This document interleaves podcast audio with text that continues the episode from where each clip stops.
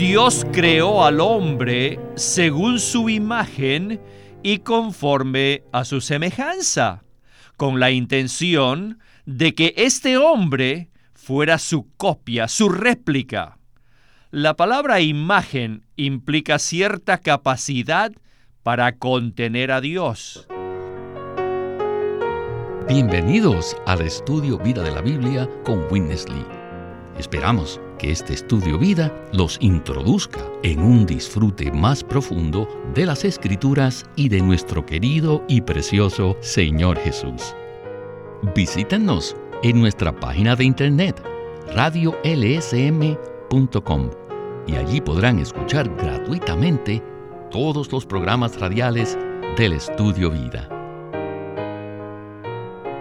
El Evangelio de Lucas revela que el Señor Jesús no era simplemente el Salvador, sino era el Salvador hombre. Esto significa que Él era Dios y hombre, en otras palabras, la mezcla de la vida divina con la vida humana. Como Dios, Él hizo muchos milagros, por lo cual la mayoría de las personas lo recuerdan. Sin embargo, a medida que leemos los Evangelios, lo que más nos conmueve no son los milagros que hizo Jesús, sino la manera en que, por medio de su humanidad, cuidaba y amaba a los pobres y a la gente sencilla. Con respecto a todo esto hay una clave, y es esta.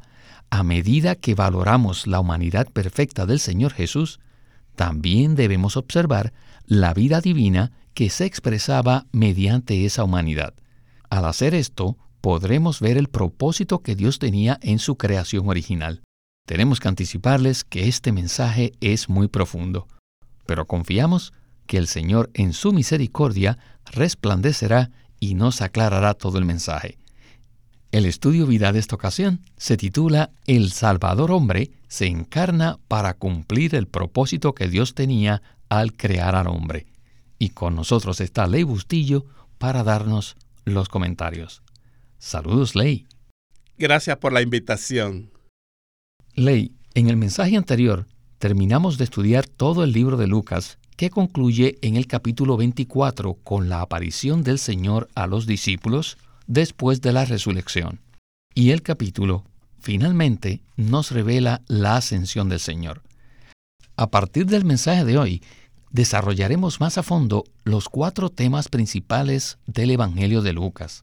Primero, Cristo llega a ser un Dios hombre, un hombre en quien vivía Dios. Segundo, el jubileo. Tercero, la resurrección de Cristo. Y cuarto, su ascensión.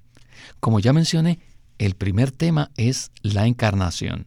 En Juan 1.14 dice, y el verbo se hizo carne y fijó tabernáculo entre nosotros. Ley, la encarnación de Cristo implica mucho más que el hecho de que el Redentor murió por nosotros para que podamos ser perdonados, ¿verdad?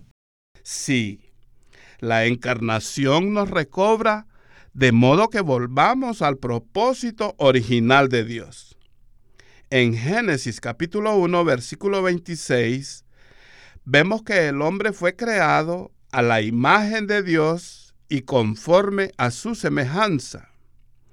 El hombre fue creado de una manera muy particular, como un vaso a fin de que recibiera y contuviera la vida de Dios. De esa manera, el hombre podía expresar a Dios.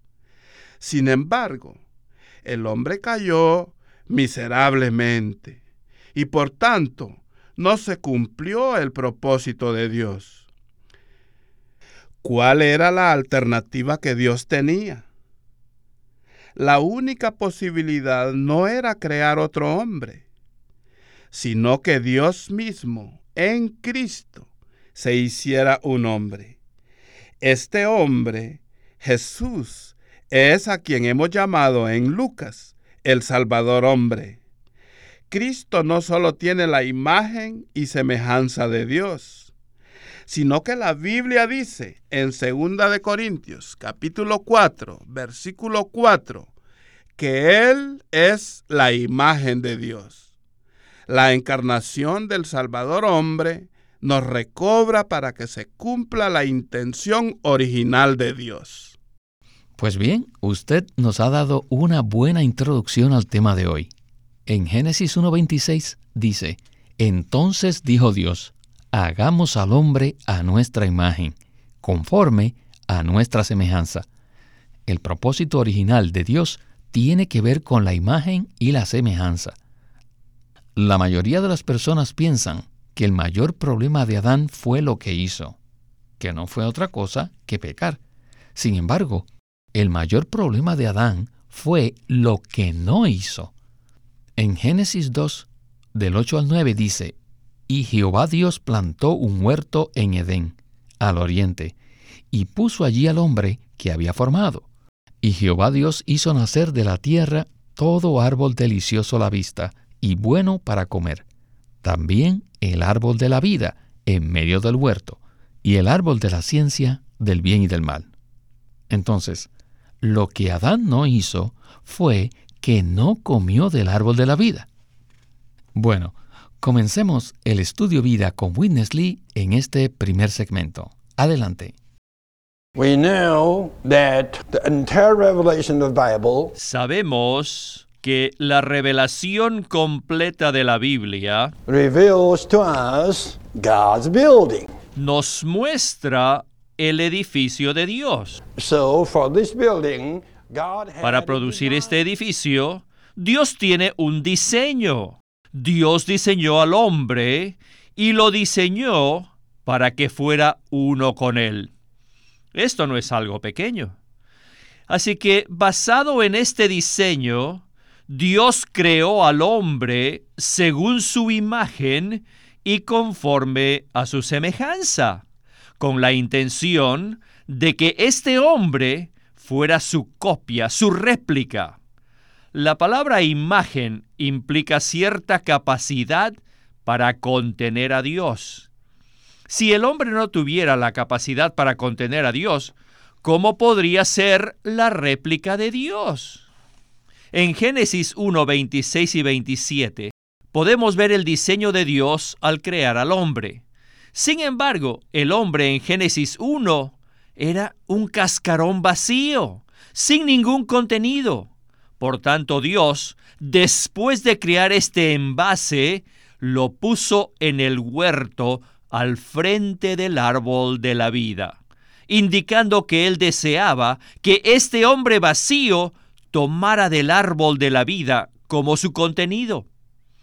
Solamente con leer Génesis 2 no podemos entender qué es el árbol de la vida, pero si leemos toda la Biblia, sin duda veremos que el árbol de la vida es un símbolo de Dios como vida.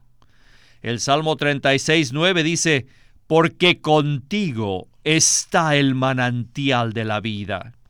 Después en el Evangelio de Juan vemos que cuando vino Jesús, el Hijo de Dios, en él estaba la vida. Y luego en las epístolas, especialmente las de Pablo y las de Juan, ambas nos dicen que Cristo debe ser nuestra vida.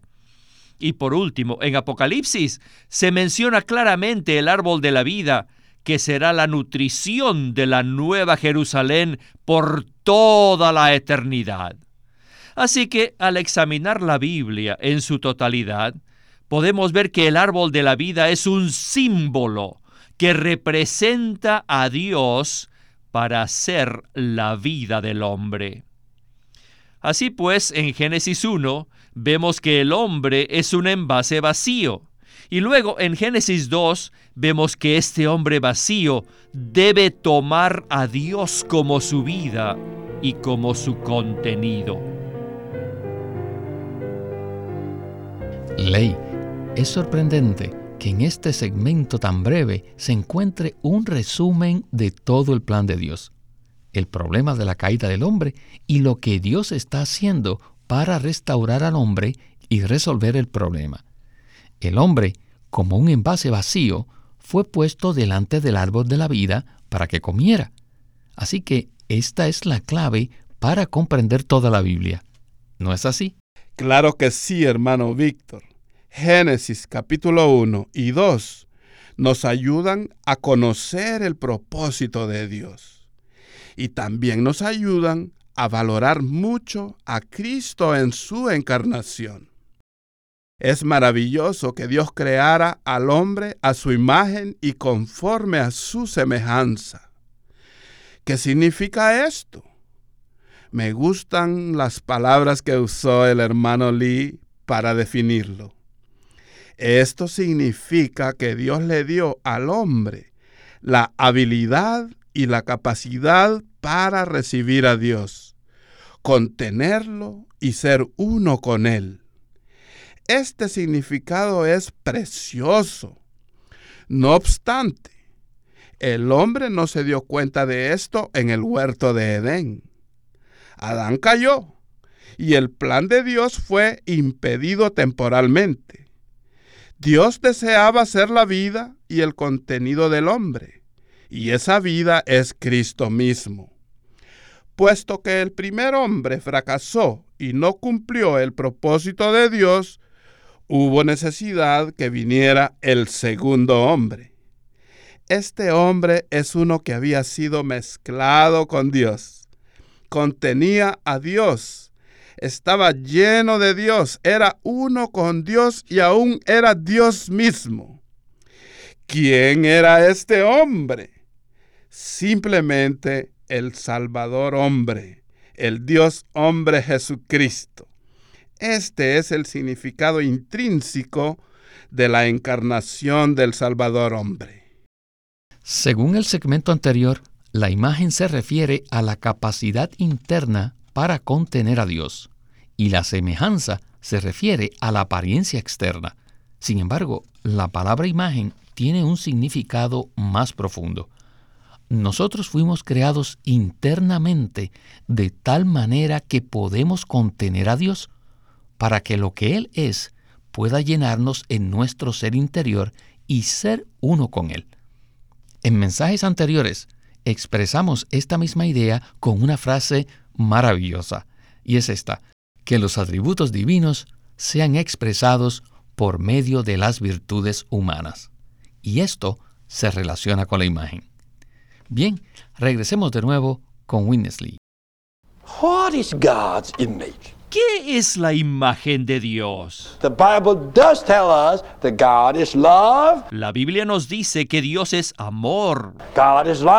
Y que Dios es luz. La Biblia también nos dice que Dios es justo y que Él es santo. Estas cuatro palabras describen la imagen de Dios. Este es nuestro Dios.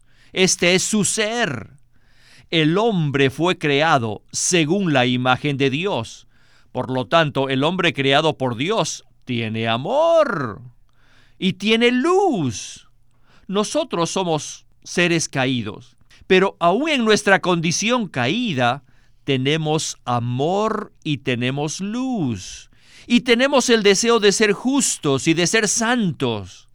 Así que cuando digo que Dios creó al hombre a su propia imagen, me refiero a que lo creó con la capacidad de tener su amor, su luz, su justicia y su santidad. Estas son virtudes humanas que fueron creadas por Dios. Dios creó al hombre a su imagen y semejanza con la intención de que este hombre le recibiera como el árbol de la vida, para hacer su vida y su contenido. Si Adán hubiera hecho esto, ciertamente hubiera llegado a ser el primer Dios hombre. No hubiera habido necesidad de enviar a un Dios hombre cuatro mil años más tarde a la tierra judía. ¿Me entienden, verdad? Pero todos conocemos la triste historia Adán como el primer hombre, a pesar de haber sido creado según el diseño de Dios, no tomó el árbol de la vida, sino que tomó el árbol del conocimiento, que lo dañó. Así que Adán dañó el diseño de Dios, por lo que la humanidad de Adán, que había sido creada por Dios, fue dañada y hasta cierto punto perdida. Me llama mucho la atención el punto de que si Adán hubiera tomado del árbol de la vida, hubiera llegado a ser el primer Dios hombre y hubiera cumplido el propósito de Dios cuatro mil años antes de la venida de Cristo. Sin embargo, sabemos que eso no fue lo que sucedió, y por ese motivo el propósito de Dios fue perjudicado. Ley, ¿nos podría usted ampliar este punto? Puesto que se había causado perjuicio al propósito de Dios, ¿qué debería hacer Dios? En lugar de crear otro hombre, él mismo llegó a ser el primer Dios hombre. Cuatro mil años después, Dios mismo, Jesucristo, llegó a ser el Salvador hombre. Este Dios hombre tenía la imagen de Dios y de hecho era la imagen de Dios. Todas sus virtudes humanas estaban llenas de los atributos divinos. Cuando leemos los evangelios, inmediatamente nos sentimos atraídos a Él porque es un auténtico hombre que estaba en una esfera divina. El Señor era uno con el propósito de Dios. Todas sus virtudes humanas expresaban los atributos divinos de Dios. En contraste con este cuadro tan hermoso, podemos ver a los discípulos ellos siempre estaban compitiendo para ver quién era el primero, porque poseían una humanidad desforme y degradada. Después que el maravilloso Salvador hombre fue crucificado, resucitado y llegó a ser el Espíritu vivificante, Él entró en los discípulos. A partir de ese momento, ellos fueron recobrados, restaurados y elevados en su humanidad. Es en este Cristo precioso que podemos ver una humanidad que había sido recobrada, restaurada y elevada, llena de los atributos divinos. Una vez que el Señor Jesús llegó a ser el Espíritu vivificante, ahora puede impartirse en todos los creyentes para recobrarlos, restaurarlos y elevarlos en su humanidad a fin de que cumplan el propósito de Dios. Este es un punto maravilloso. Existía un contraste muy marcado entre Cristo y los incrédulos, tales como los fariseos. Pero lo más interesante es que también había un contraste entre él y sus discípulos. A pesar de que los discípulos creían en el Señor, viajaban con él y estaban en su presencia, ellos vivían y expresaban una humanidad caída y deformada. Mientras el Señor se estaba preparando para ir a la cruz y efectuar la redención, sus discípulos se peleaban entre sí para saber quién era el mayor entre ellos. Verdaderamente esto es una vergüenza. Sin embargo, una vez que el Señor resucitó, pudo impartirse en ellos, y ellos empezaron a expresar los atributos divinos por medio de las virtudes humanas. Queridos radioescuchas, este es el significado de la encarnación del Salvador hombre. Una de las cosas que todos disfrutan en el Evangelio de Lucas es la manera en que las historias nos presentan a este maravilloso Salvador hombre. Podemos decir con toda certeza que Lucas nos presenta la vida de Dios siendo expresada en el hombre. Ahora escucharemos un par de casos más para ver esto mejor. Regresemos con Witness Lee para el último segmento del programa. Cuatro mil años después, God himself in the Son came to be a man. Dios mismo vino en el Hijo para llegar a ser un hombre. This is too great a matter. Este es un asunto grandioso. He created a man and that man failed him. Dios había creado al hombre, pero este hombre le había fallado. Pero en lugar de crear otro hombre, Dios mismo vino para llegar a ser el segundo hombre. Este segundo hombre no fue creado, sino concebido por obra del Espíritu Santo, para contener la esencia divina y nacer de una virgen humana. Esta composición de las dos esencias, la esencia divina y la humana, produjo un Dios hombre. Este Dios hombre vivió una vida humana llena de la vida divina, como el contenido de dicha vida humana. Por lo tanto, cuando vivió en la tierra, es difícil determinar quién era el que amaba, si era Dios o era un hombre. En la vida del Salvador hombre vemos el amor de un Dios hombre, quien llevó una vida humana llena de la vida divina. Si miramos el caso del buen samaritano en Lucas 10 y el de la mujer pecaminosa en la casa de Simón el fariseo en Lucas 7, veremos que allí el Señor manifestó un amor humano genuino, pero no era meramente un amor humano, sino un amor lleno del amor de Dios. Esta clase de vivir, el vivir del Dios hombre, era lo que lo capacitaba para ser nuestro Salvador hombre. El Dios hombre Jesús tenía una humanidad recobrada, restaurada y elevada. ¿Qué clase de vida tenían los discípulos, los que se reunían alrededor de él? Ellos tenían una humanidad deforme y dañada. Mientras que el Señor les contaba que debía ir a Jerusalén para morir y resucitar al tercer día, ellos debatían entre sí acerca de quién sería el mayor.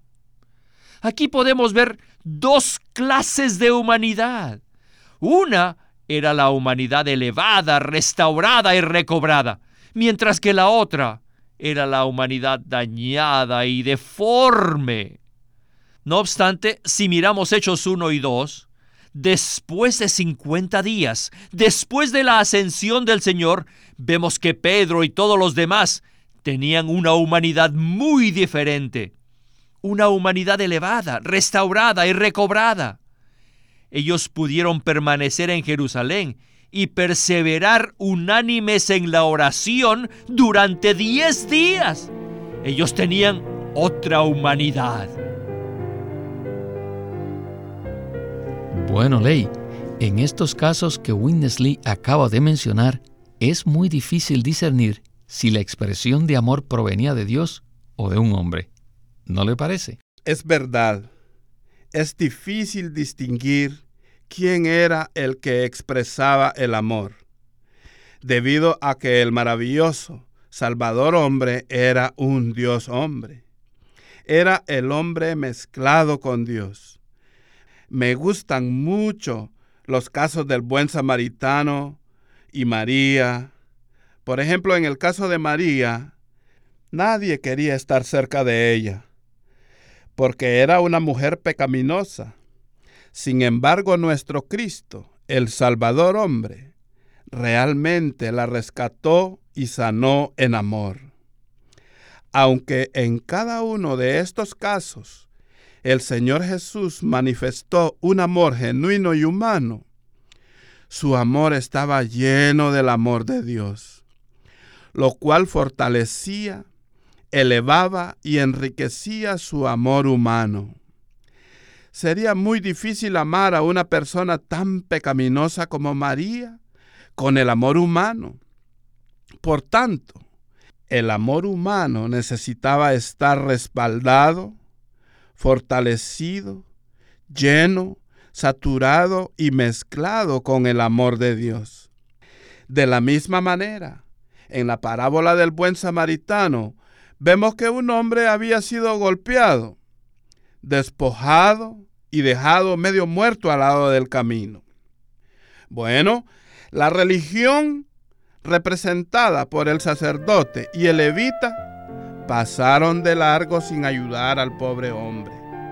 Pero el buen samaritano, que representa al Salvador hombre, se detuvo, le curó las heridas y lo llevó a un mesón para que lo cuidaran.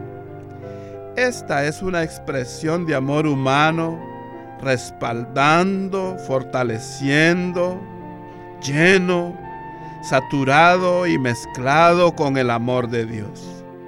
Bueno, aquí debemos entonces preguntarnos, ¿qué clase de amor tiene Jesús?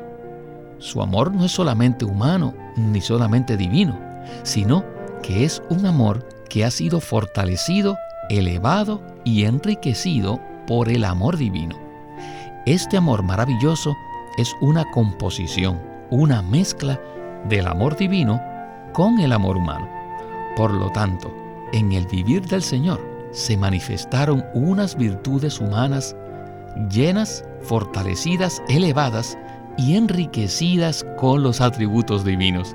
Ley, este ha sido un mensaje maravilloso. Gracias por habernos acompañado en este estudio vida. Muchísimas gracias por invitarme.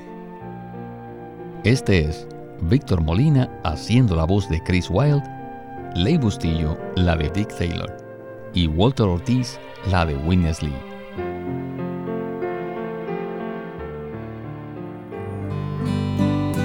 Living Stream Ministry es una casa publicadora de los libros de Watchman Nee y Witness Lee. Y queremos decirles que entre ellos hay uno titulado Las reuniones en casa por Witness Lee. ¿Cuál fue la primera manera cristiana de reunirse? La respuesta fue que el Espíritu inventó esta forma neotestamentaria única de tener reuniones. Y su invento fue las reuniones en casa. En el libro de este mismo título, Las reuniones en casa, Witness Lee examina las ventajas y el propósito de Dios al hacer que los creyentes tengan reuniones en sus propias casas. Las reuniones en casa por Witness Lee.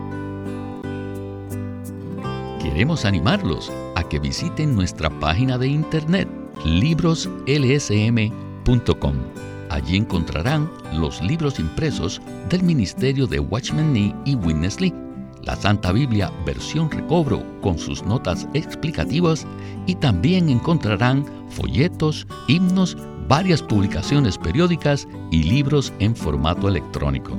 Por favor, visite nuestra página de internet libroslsm.com o llámenos a nuestro teléfono gratuito 1 800 810 1149. 1-800-810-1149. Además, si desean, pueden comunicarse con nosotros enviándonos un correo electrónico a estudiovida.lsm.org.